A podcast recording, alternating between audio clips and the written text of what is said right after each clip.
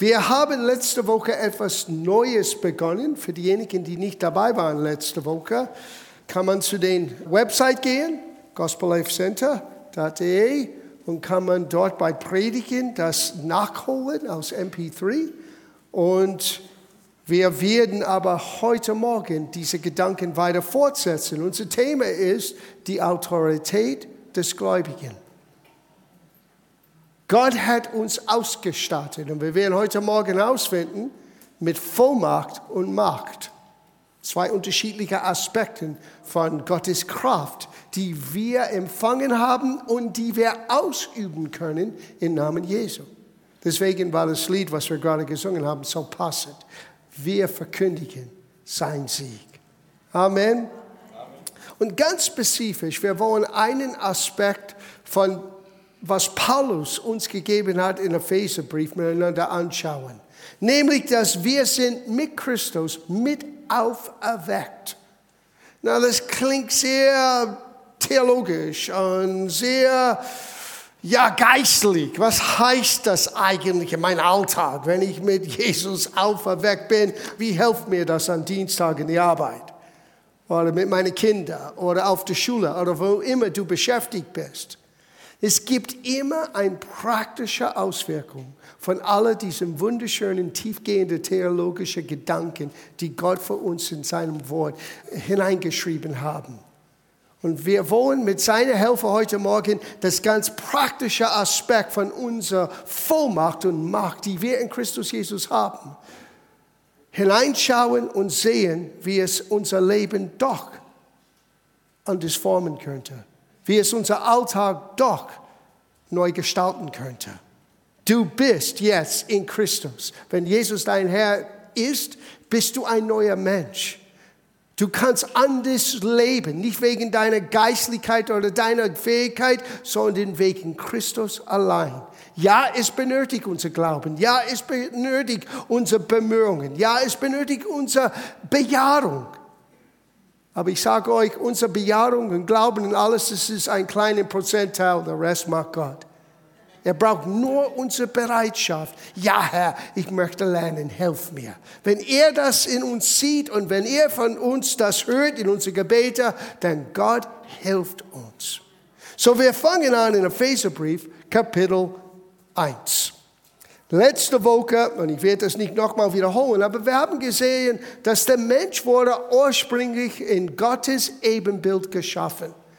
Wir haben den achten Psalm angeschaut, wo es heißt, ein bisschen niedriger als Gott selber hat Gott ihn geschaffen. Er wurde gekrönt mit Herrlichkeit und, und Ehre.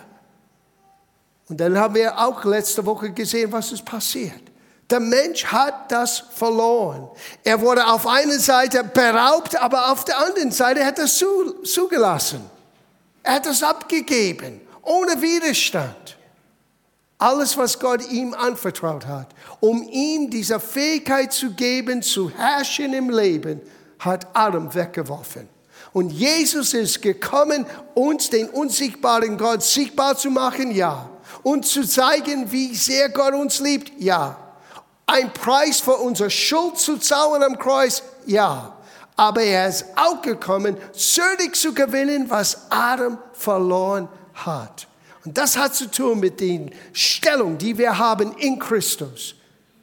Dass er auferstanden ist und dass wir mit ihm mit erweckt sind. Und sogar wir sitzen mit ihm heute Morgen in himmlischen Orten. Du sagst, John, jetzt spinnst du. Wir sitzen hier in Feldkirchen, oder? Well, ja, nein. Ja, im Natürlichen, wir sitzen hier. Oder beziehungsweise ich stehe. Er sitzt. Aber positionell in Christus, wir werden gleich sehen, wir sitzen schon jetzt mit Christus. Auf Rechten des Vaters. Einen Ort von Vollmacht und Autorität. Was kann das bewirken für uns hier in Feldkirchen heute Morgen. Schauen wir das an. Wir beginnen, wir beginnen Epheserbrief Kapitel 1, weil Epheserbrief für mich ist einer der erstaunlichen Briefe von Paulus, die er je geschrieben hat. Es ist sehr, auf einer Seite tiefgehend Und gleichzeitig, es gibt uns den Einsicht, die wir brauchen, um uns zu helfen zu sehen, wait a minute, unsere natürliche Begrenztheit ist nicht alles, was Gott sieht. Das gibt einen anderen Aspekt zu deinem und meinem Leben. Und Paulus hat sogar gebetet, dass wir werden das begreifen. Es gibt Augen in unser Herzen, anders als die natürlichen Augen, die wir haben. Unsere natürlichen Augen helfen uns zu sehen, was vor uns ist in dieser Welt. Aber die Augen des Herzens, das sind die Fähigkeit zu sehen hier mit, einem, mit unser inwendiger Mensch, was wir sind, was wir haben, was wir tun können wegen Jesus. So beginnen wir in Kapitel 1, Vers 3. Paulus schrieb hier und sagte, gepriesen sei der Gott und Vater unseres Herrn Jesus Christus, der uns mit jedem geistlichen Segen gesegnet hat. Darf ich sagen, du bist schon gesegnet. Mit allem, was Gott zur Verfügung hat. Manchmal wir jagen einen Segen nach. Oh Herr, segne mich. Und Gott sagt, ja, das tue ich, aber ihr seid schon gesegnet. Und Paulus wollte, dass wir verstehen, du hast Gottes Segen auf dein Leben. Ja, wie habe ich das ermöglicht? Was hat das ermöglicht? Wie habe ich das verdient? Du hast es nicht verdient. Jesus hat das für dich ermöglicht. Und du sitzt da heute Morgen reichlich gesegnet von Gott. Mit aller, ja, aber John, das ist nur geistliche Segnungen. Well, wait a minute. Alles, was natürlich geschaffen worden ist, ist durch den Geist Gottes zustande gekommen. Es fängt an immer im Geist, bevor der Natürliche kommt. Der geistliche Realität ist sogar realer als der Natürliche. Wir sind nicht leider geübt, und zu verstehen, wirklich, dass der geistliche Welt real ist. Und so, wenn Gott sagte, du bist gesegnet mit jeder geistigen Segnung, das bedeutet sehr, sehr viel. Du und ich, wir sind reichlich gesegnet. Es heißt hier, wie er uns in ihm auserwählt hat vor der Grundlegung der Welt. Sieh, was passiert ist, auch im Garten Eden, war keine Überraschung für Gott.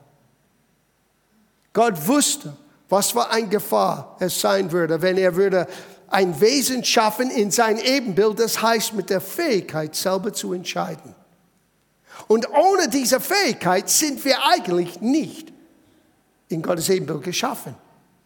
Gott musste dieses Risiko angehen, wissend, wir werden immer nach unserer eigenen Erkenntnis streben, etwas zu tun, was uns gut aussehen lässt.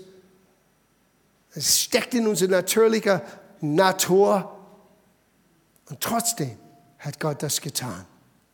Aber er war nicht überrascht. Dieser Plan, uns zu helfen, uns zu retten, zurück zu gewinnen, was Adam verloren hat, war schon bevor der Grundlegung dieser Welt ausgedacht. Ja, das sollte uns helfen, wirklich Vertrauen zu haben, dass Gott weiß wirklich, wie es sein sollte in unser Leben. Du kannst Gott dein Morgen und Übermorgen anvertrauen, weil er ist nicht überrascht, mit was wir tun oder nicht tun. Gott kennt das Ende, bevor es angefangen hat. Es ist ein bisschen schwer für uns natürliche Menschen zu begreifen, aber so ist er. Er sieht Zeit von einer anderen Perspektive. Er steht über die Zeit. Wenn du denkst, dass die Zeit vielleicht wie diesen Buch hier offen ist, lineal, Anfang, Ende, wo Gott steht über die Zeit. Er kann sogar bevor Zeit begonnen hat und nach Zeit endet, er sieht das Ganze. Genauso wie ich hier runterschauen kann und alles einfach sehen. Aber wir sind einer wie diese Buchstaben auf der Seite hier. Wir sehen nur, was um uns herum ist. Gott steht über die Zeit. Das ist nur nebenbei ein bisschen theologische Gedanken hier, wie Gott wirklich ist. Schau das an in Vers 9. Er hat uns das Geheimnis seines Willens kund. Sieh, im Alten Testament war das so. Niemand wusste, was Gott ausgedacht hat für den Menschen, die Gott lieben. Kein Ohr hat gehört, kein Auge hat gesehen. Ah, Gottes Wege sind so geheimnisvoll. Und die sind im Vergleich mit unseren Wegen Das ist ein großes Geheimnis, aber er hat sein Geheimnis uns gezeigt. Indem er seinen Sohn sandte und indem er vor uns lebte, uns Gottes Gedanken gegeben hat und uns zeigte, wie Gott wirklich ist. Denn wenn du solche Verheißungen oder solche Aussagen liest, wie Jesus umherzog und Gutes getan hat und alle heilte, die vom Teufel überwältigt waren. Wir haben letzte Woche über den Teufel geredet. Boah. Und wir haben festgestellt, eine ganz wichtige Tatsache. Der Teufel ist nicht symbolisch für nur Böse in der Welt, ist ein tatsächlicher Wesen, der am Wirken ist in dieser Welt. Der Menschen versuchen ständig abzulenken und abzubringen von Gott selber. Aber Gott hat dich und Gott hat mich. Und Gott hat alle Gläubigen in dieser Welt und er hat uns als Licht in eine dunkle Welt gesetzt. Damit wir die Güte Gottes Menschen zeigen könnten. Nicht nur erzählen, nicht nur Worte plappen, sondern auch zeigen durch unser Tun. Das ist deine und meine Aufgabe. Und Gott möchte, dass wir inspiriert sind, dass wir motiviert sind, mit ihm zu ziehen. Und deswegen hat er uns durch seinem Wort sein Wille gezeigt. Sein Wort ist sein Wille uns gezeigt. Biblisch gesehen uns geoffenbart. Und wir werden gleich jetzt lesen, wie wichtig es war für Paulus. Wir lesen jetzt ab Vers 16. Und für viele von euch diese kleine Passage, dieses Gebet, was Paulus betet hat, ihr kennt das schon. Aber darf ich euch eine Ermutigung geben? Betet dieses Gebet für dich selber, sogar täglich. Ich tue das seit Jahren. Immer wieder, es kommt in meinem Herzen, für mich selber zu beten, was Paulus hier für die Gemeinde gebetet hat. Schauen wir das an. Was hat er gebetet? Er sagte hier, für euch zu danken und in meine Gebete eure zu gedenken, dass der Gott unseres Herrn Jesus Christus, der Vater der Herrlichkeit, euch den Geist der Weisheit und Offenbarung gebe in der Erkenntnis seines Selbst. Sieh, dass du und ich werden besser fähig sein, Gott wirklich zu sehen, wie er wirklich ist. Und Paulus sagte, ich bete, dass Gott dir einen Geist der Weisheit und Offenbarung, das heißt, dass du hier in dein, mit deinem inwendigen Mensch wirklich beginnen könntest zu sehen, was andere Menschen noch nicht sehen können. Und das Höchste, was du sehen kannst, das Beste, was du sehen kannst, ist, wie Gott wirklich ist und wie er wirklich ist. Und so Paulus wird jetzt ganz spezifisch in seinem Gebet in drei Bereichen gehen damit wir verstehen können, wie wichtig diese Offenbarung, dieses Einzig ist für jeder von uns Gläubigen. Er sagte hier, erleuchtete Augen des Herzens, damit ihr wisset. Paulus wollte, dass wir Dinge wissen. Nicht hoffen, dass es so ist. Er wollte, dass wir Zuversicht haben. So ist das. Wisst ihr, das war für Jesus in seiner Generation immer einen großen Schock für die Menschen. Er redete nicht wie die damaligen religiösen Leiter, die Pharisäer und Sadduzäer, den Synagogvorsteher. Er redete aus einer, der mit Vollmacht reden könnte. Er stand auf und sagte, so ist das. Jesus möchte, dass du auch fähig bist zu sagen, so ist das. Hier ist der Weg. Hier gehen wir weiter. Und damit wir das tun können, Paulus betete und sagte, dass die Augen unseres Herzens werden erleuchtet sein. Und jetzt, er redet von drei Hauptgebiete hier, die wir schnell anschauen möchten. Erstens die Hoffnung seiner Berufung welches die Hoffnung seiner Berufung und welches der Reichtum der Herrlichkeit seines Erbes. Es gibt eine Hoffnung für deine Berufung. Du sagst, aber John, ich wusste nicht, dass ich berufen bin. Berufung ist ein großes Wort. Der Pastor ist berufen. No, no, no, no. Du bist berufen. Jeder Kind Gottes ist berufen. Und das höchste Ruf Gottes ist nicht hier vorne zu stehen und zu predigen. Das höchste Ruf Gottes ist diese Berufung zur Gemeinschaft mit Gott. Du bist berufen, Zeit mit Gott, mit ihm rumzuhängen. Wir sind so religiös in unserer Denkweise. Wenn wir sagen, wir machen ein Gebet und Fasten, haben einige sagen, oh weh. Fasten, ich kann nicht fasten. Yes, you can. Mund zu, gar nichts rein. Es ist ziemlich einfach. Ja, ich weiß, das ist schwer für einige, Mund zuzumachen. Aber wenn ich das tun kann als Pastor, ein bisschen Verzicht mit meinem natürlichen Sein, hilft mir, Gott besser zu hören. Es ist alles. Es endet Gott nicht. Unser Beten und Fasten endet Gott nicht. Es endet uns. Und Zeit mit Gott zu verbringen. Ich meine, jeder von uns hat gewisse Vorliebe. Es kann für eine Sport sein, kann eine für Musik sein, kann eine berühmte Person aus der akademischen Welt, ein Künstler. Nimm dein Held, was du für ein Vorbild hast in deinem Kopf und überleg mal, du könntest mit dieser Person ein bisschen rumhängen. Gott ist größer als dein größter Vorbild. Wir würden alles im Gange setzen, nah bei jemandem zu sein, der für uns eine gewisse Vorbild ist. Und Gott sagte, hey, ich möchte mit euch rumhängen. Ich möchte mit euch Gemeinschaft haben. Gemeinschaft ist nicht dieses fromme Spiel. Gemeinschaft ist, wie geht's dir heute? Und wie geht's dir heute? Und Gott möchte mit dir reden. Gott möchte dir zuflüstern, seine Gedanken weil er sieht alles und er möchte es mit uns teilen. Und Paulus sagte, ich bete, dass er wach werden, dass er sehen würde. Das gibt eine Hoffnung für deine Berufung. Und es gibt Herrlichkeit zu deinen Erbschaft. Oh, du bist Gottes Erbe. Du bist sogar Miterbe mit Christi genannt. Es ist nicht so wie bei uns im Natürlichen oder wie es damals war mit das jüdische Volk. Damals mit das jüdische Volk, der Erstgeborene hat doppelt so viel bekommen. So, wenn du das Glück hattest, der Erstgeborene zu sein, du bei den Vorlesungen des Testaments könntest sagen, sorry, liebe Geschwister, doppelt bekomme ich. Und hier kommt Christus, er ist unser großer Bruder, der Erstgeborene aus dem Toten. Und er sagte, no, nicht bei uns, wir sind alle Gleicherbe. Was immer ich habe, habt ihr auch.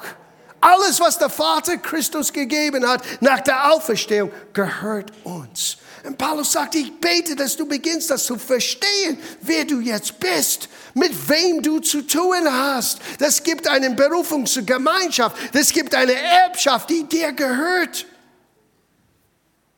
Und nicht nur das, schauen wir das nächste Teil an, weil das ist unser Hauptthema. Die Hoffnung seiner Berufung, der Reichtum der Herrlichkeit seines Erbes, welches auch die überwältigende Größe seiner Macht sei an uns. Gott ist nicht irgendwo in einer weit wecken Ecke von diesem Universum und spielt ein bisschen und macht ein paar Sterne mehr. Sein ganzes Macht ist nach uns gerichtet. Und Paulus wollte, dass ihr versteht, wir reden nicht hier von Macht allgemein, er redet jetzt ganz spezifisch. Schau das an, das ist ein Hammer. Dass die überwältigende Größe seiner Macht sei an uns, die wir glauben, vermöge der Wirksamkeit der Macht seiner Stärke, welche er wirksam gemacht hat in Christus, als er ihn aus den Toten auferweckt. Sieh, das war das größte Kraftakt Gottes aller Zeiten. Niemand wurde aus dem Tod wieder lebendig gemacht. Jesus ist nicht zurückgekommen vom natürlichen Tod. Jesus schmeckte dieses Trennung mit Gott, was du und ich hatte, dieses geteilt sein von Gott, was Adam bewirkte durch sein Hochverrat. Jesus hat das für uns geschmeckt. Und niemand seit Adams Übertretung ist je zurückgekommen aus dem Tod. Deswegen hat Jesus gesagt am Kreuz, mein Gott, mein Gott, warum hast du mich verlassen? Er ist getrennt von Gott geworden. Drei Tage und drei Nächte. Er litt mit unserer Schuld. Und was der Feind nicht dachte, Gott hat ihn von den Toten auferweckt. Das war das größte Kraftakt Gottes. Und Paulus sagte, ich möchte, dass du verstehst, dieser Macht Gottes ist jetzt aktiv in deinem Leben und für deinem Leben. Ja, sieh, wenn all das würde automatisch sein, denn es war nicht nötig für Paulus, das alles aufzuschreiben. Ja, du musst nur zu Jesus kommen, alles wird heile Welt sein. Nein, wir leben nicht in heiler Welt. Wir leben eigentlich in einer gefallenen Welt. Wir leben in einer Welt, wo so viele Dinge, die ungerecht sind, geschehen. Und manchmal wir stehen da und wir fragen uns, ja, und wo ist Gott? Paulus sagte, ich bete, dass du beginnst zu sehen, wo Gott ist. Er ist in deiner Gemeinschaft. Er ist in seiner Verheißung. Er ist in die Erbschaft, die er für dich ermöglicht hat durch Christus. Und seine Kraft stellt dir zur Verfügung. Na, Paulus ist noch nicht fertig. Schau das nächste Teil des Satzes an.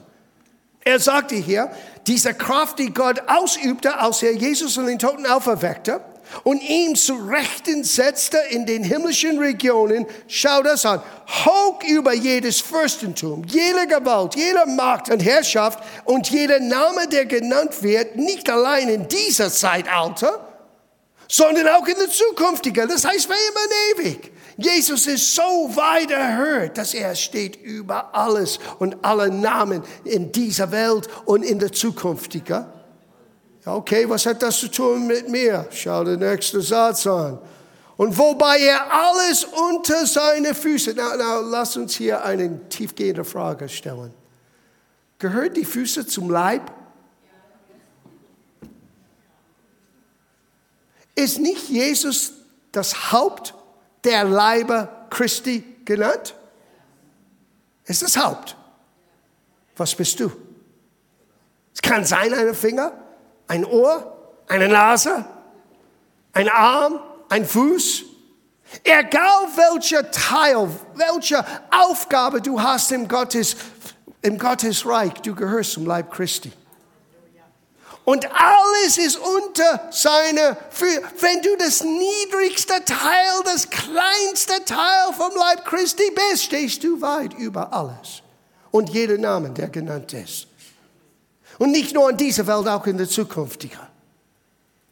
Er redet von uns. Und schau das an, das ist ein Hammer. Seid ihr da oder seid ihr so verwirrt von dem Schnee? Okay, Er hat ihn auferweckt und wobei er alles unter seine Füße tat und ihm zum Haupt über alles der Gemeinde gab. Diese Aussage, alles der Gemeinde gab. Sagt es mit mir. Alles der Gemeinde gab. Na, sag's nochmal, als ob du das wirklich glaubst. Alles der Gemeinde gab.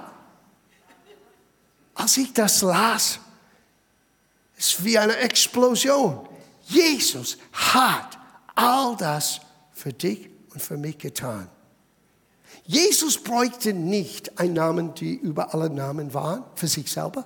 Er war schon über alles. Er war von Anfang an Gott der Sohn. Er war von an, bevor Zeit begonnen hat. Er lebte mit Gott, Elohim, Gott Vater, Sohn und Heiligen Geist. Er hatte kein Problem mit der Feind. Als, als Satan sagte, ich werde auf Gottes Thron sitzen, Elohim sagte, no, boom, Sache erledigt. Wir hatten das Problem. Jesus sagte, ich sah, wie Satan gefallen ist auf die Erde. Das haben wir letzte Woche studiert. Wir waren verbunden, wir waren gebunden. Und Jesus hat das für dich und für mich getan. Wir hatten es nötig gehabt, eine Erbschaft zu haben, eine Berufung zu bekommen und Zugang zu solcher Macht und Kraft. Und jetzt Jesus ist erhört über alle anderen Namen und er tut das und gibt das alles der Gemeinde. Die Gemeinde sind jeder Mensch, der an Jesus Christus glaubt. Wir sind sein Leib. Wow. Und Paulus sagt, ich bete, dass du das verstehst. Well, es geht weiter. Dürfen wir das lesen?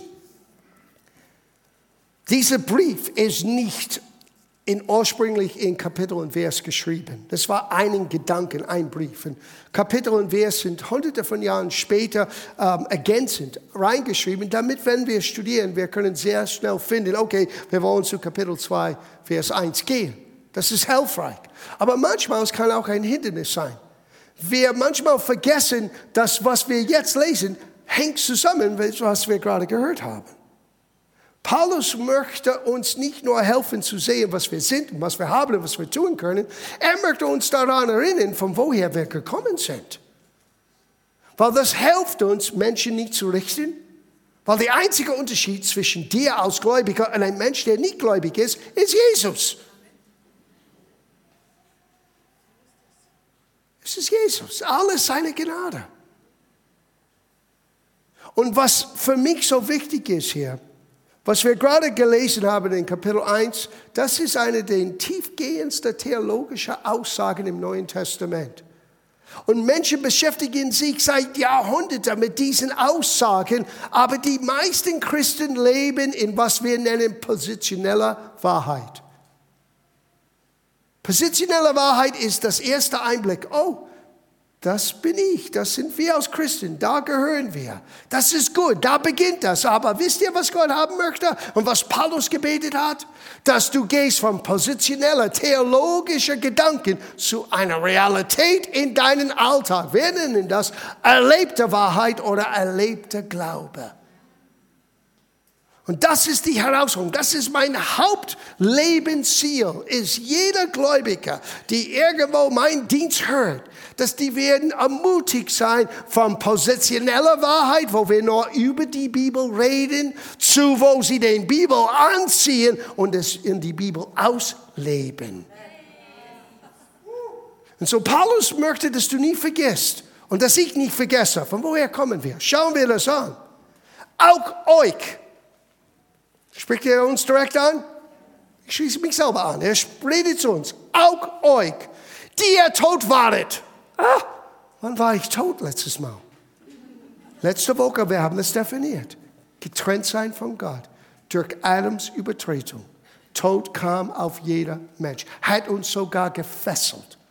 Hat Menschen zu Knechte gemacht. Die lebten ihr ganzes Leben lang mit Angst für Tod. Und Tod ist ein Feind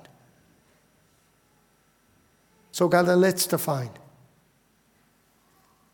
die Jesus offensichtlich besiegen wird für alle Menschen. Er hat den Preis schon bezahlt, aber dieses Urteil ist nicht ausgeübt. Er sagte, auch wir, wir waren tot durch unsere Übertretungen und Sünden, in welchen ihr einst wandelte nach dem Lauf dieser Welt. Now, das ist so wichtig, wenn du letzte Woche hier warst. Jetzt schau, wie diese Welt ist. Schau, wie du warst, bevor jemand dir erzählte von Jesus. Schau, wie dein Leben war, in welche Einflüsse du lebtest. Und das wird dir helfen, vielleicht Menschen, die du kennst, besser zu verstehen, die vielleicht noch nie zu Jesus gekommen sind. Warum tun sie, was sie tun? Well, schau das an, wir waren alle so wegen unserer Sünde und Schuld. Es heißt hier, in welcher ihr einst wandelte nach dem Lauf dieser Welt, nach dem Fürsten, der in der Luft herrscht. Sieh, wenn du glaubst, ja, well, Gott hat alles unter Kontrolle. Ja und nein. Alles in Gottes Reich hat er unter Kontrolle. Aber wir leben im Feindesgebiet. Die ganze Welt liegt in Dunkelheit. Der Fürst dieser Welt herrscht in der Luft, in den geistlichen Bereich direkt um uns herum. Der in der Luft herrscht, dem Geister, der jetzt in den Kindern des Ungehorsams wirkt, unter welchen auch wir alle einhergingen in der Lusten unseres Fleisches, indem wir die Willen des Fleisches und der Gedanken taten. Wir waren Kinder des Sohnes von Natur. Du bist vom Teufel. Ja, das ist, was Jesus sagte zu den gläubigen Juden. Na, wenn du das nicht verstehst, ist beleidigend. Aber wenn du das verstehst, wie es hier gemeint ist, es ist informativ. Oh, wow. Deswegen war ich so, wie ich war, selbstsüchtig und geizig und all die Dinge, die wir alle sind in irgendeiner Form. Einige sind besser als andere, das gebe ich zu. Einige sind schlimme Sünder und einige sind sehr gute Sünder. gebe ich zu. Aber unser Moral ändert uns nicht. Es braucht ein Wunder. Wir alle waren Kinder des Sohnes von Natur, gleich wie die anderen. Gott aber, der reich ist, das ist ein Gott aber, die ich liebe.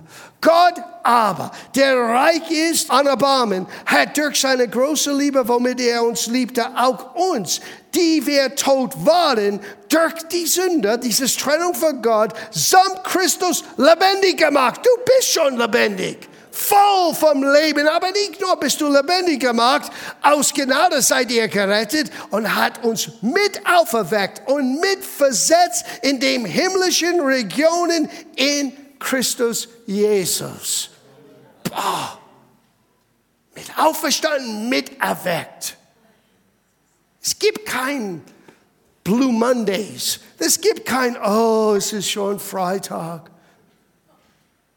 Oder für mich ist es schon wieder Sonntag. Mein Hauptarbeitstag. No! Jeden Tag, du musst dran denken, ich bin mit erweckt und mit auferstanden und ich sitze jetzt in himmlischen Regionen mit Christus. Das ist eine Position von Macht und Vollmacht. Und leider, die Zeit ist schon vorbei.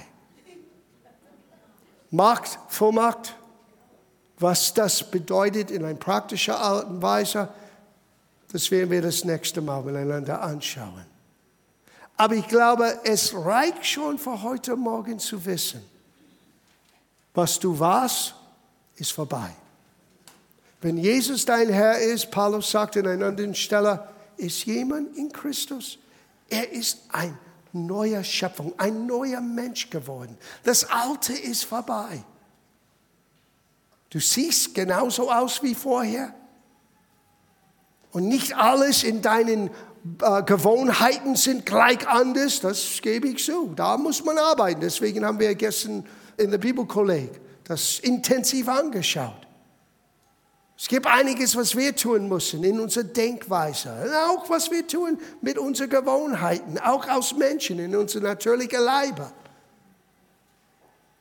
Aber positionell musst du beginnen zu sehen, ich bin nicht mehr der alte John. Ich bin ein neuer Mensch in Christus. Und alles, was Jesus erreicht hat, als er von den Toten auferstanden hat, das war für mich getan. Ich bin mit ihm auferstanden, auferweckt. Und ich sitze jetzt mit ihm in himmlischen Regionen. Das heißt, ich habe Vollmacht. Und wenn wir zurückkommen später und wir werden weiter das, dieses Thema hineinschauen, wir werden sehen, deswegen hat er gesagt, in meinen Namen geht ihr. Es ist der Name Jesu, der uns diesen Macht zur Verfolgung gibt bringt. Was er getan hat und auch die Fähigkeit, in seinen Namen zu leben, zu beten, zu dienen. Wo weil sein Name im Glauben ausgesprochen ist, da ist der Träger dieser Namen auch gegenwärtig. Das werden wir in der nahen Zukunft anschauen. Du hast Vollmacht. So wenn du merkst, der Feind bringt immer wieder Dinge in deine Familie, in deinem Geschäft, in deine Situation, du kannst schon jetzt beginnen zu sagen, nein, in Namen Jesu. Nicht hier, nicht mehr. Wir werden sehen, was Petrus sagte. Der Teufel geht überall wie ein brüllender Löwe. Aber was er nicht gesagt hat, aber das musst du verstehen, seine Zähne sind schon gezogen. Wir werden es sehen. Jesus hat sie offenlich an der Pranger gestellt. Er hat sie entmachtet. Der Feind hat keine Macht mehr. Sein Dynamis, sein Ehre, die er vom Adam beraubt hat, ist weg. Es ist uns jetzt anvertraut. Und wir tun was? Oh, ich bete, ich warte. Und du bist mit auferstanden, mit erweckt mit Christus. Ausgestattet mit Macht und Vollmacht. Das bist du, ein Kind Gottes, ein Miterber Christi. Deswegen Paulus sagte, ich bete und ich bete. Wir sollen nie aufhören, voneinander so zu beten. Weil keiner von uns wirklich sieht und versteht das in der Fülle. Wir sind auf dem Weg. Wir sind auf dem Weg, das zu sehen. Das Einzige, was der Feind hat, und ich schließe ab mit das. Jesus sagte, er ist ein Lügner. Er war immer ein Lügner und er ist der Vater aller Lügner. Das Einzige, was er hat, ist eine verdrehte Sieg von Wahrheit. Manchmal er kommt mit Nuancen von Wahrheit, die doch eine Lüge sind. Und wir Christen schlucken das. Widersteht ihm, hat Petrus gesagt, fest im Glauben, er muss von dir wegfliehen. Amen. Komm, lass uns Jesus danken. Halleluja. Jesus, wir danken dir. Halleluja. Wir preisen